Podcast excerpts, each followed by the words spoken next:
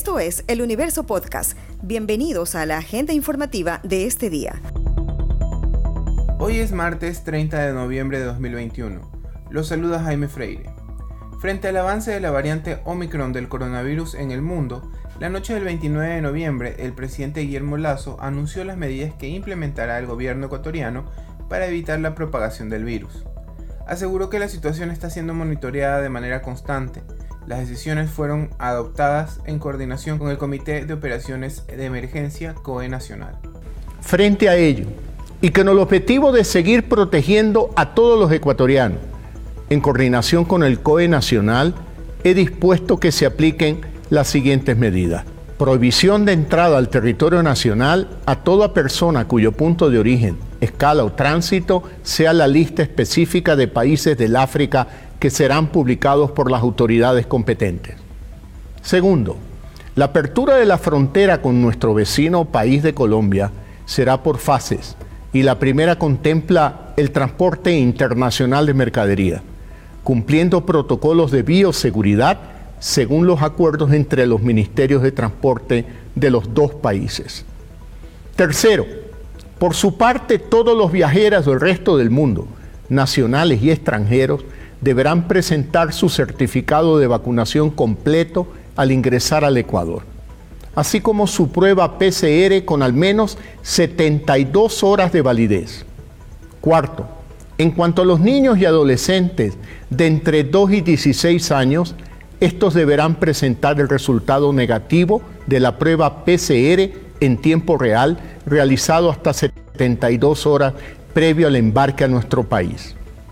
Quinto, si entre los viajeros se encuentra un caso sospechoso, se procederá a la realización de una prueba PCR en tiempo real.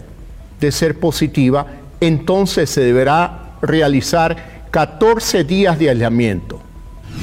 La nueva reforma tributaria que se aplicará a 1.931 empresas y 274.000 personas naturales afianza la estabilidad fiscal y acuerdo con el FMI según el gobierno. La reforma tributaria que fue publicada en el registro oficial tendrá unos 1.900 millones de dólares en tres años y representa el incremento del impuesto a la renta por unas 274.000 personas que ganan más de 2.000 dólares. De acuerdo con los datos de Economía y Finanzas, en 2022, el gobierno ecuatoriano recibirá 800 millones extras. En el 2023 serán 1.089 millones, mientras que para 2024 llegarían a unos 662 millones a las arcas fiscales. Este martes 30 de noviembre vence el plazo para definir salario básico en Ecuador. La reunión del Consejo Nacional de Trabajo y Salarios se realiza desde las 9 de la mañana. Está previsto que el gobierno dé una respuesta sobre la variación del salario básico unificado luego de que los trabajadores y empleadores no llegaran a acuerdos. El ministro de Trabajo y presidente del Consejo Nacional de Trabajo y Salarios, Patricio Donoso, dijo que se efectuará de conformidad con lo establecido en el Código de Trabajo, que dispone que el ministerio debe fijar un porcentaje de incremento según la inflación proyectada para el próximo año. Con esta determinación, el salario básico unificado debería aumentar en unos 5 dólares. Un flash mob de danza tradicional denominado Ecuador Saluda Quito será parte de la agenda de actividades que se desarrolla por las fiestas de fundación de la capital ecuatoriana.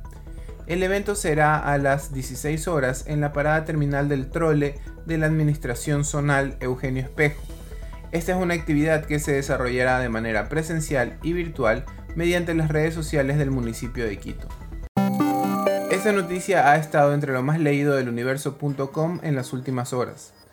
La Policía Nacional informó que la niña Gema Guadalupe Lobatón Rodríguez fue localizada a salvo en Quito la tarde de este lunes 29. Se indicó que la menor fue hallada en el sector Eloy Alfaro en Quito, tras labores investigativas de la DINASED.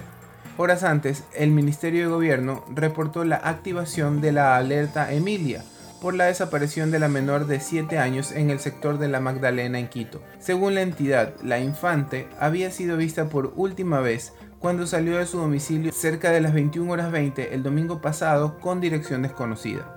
La menor fue entregada a sus padres luego de la valoración médica. Dos personas fueron detenidas por este hecho. Eso fue lo más destacado de la jornada. Hasta la próxima.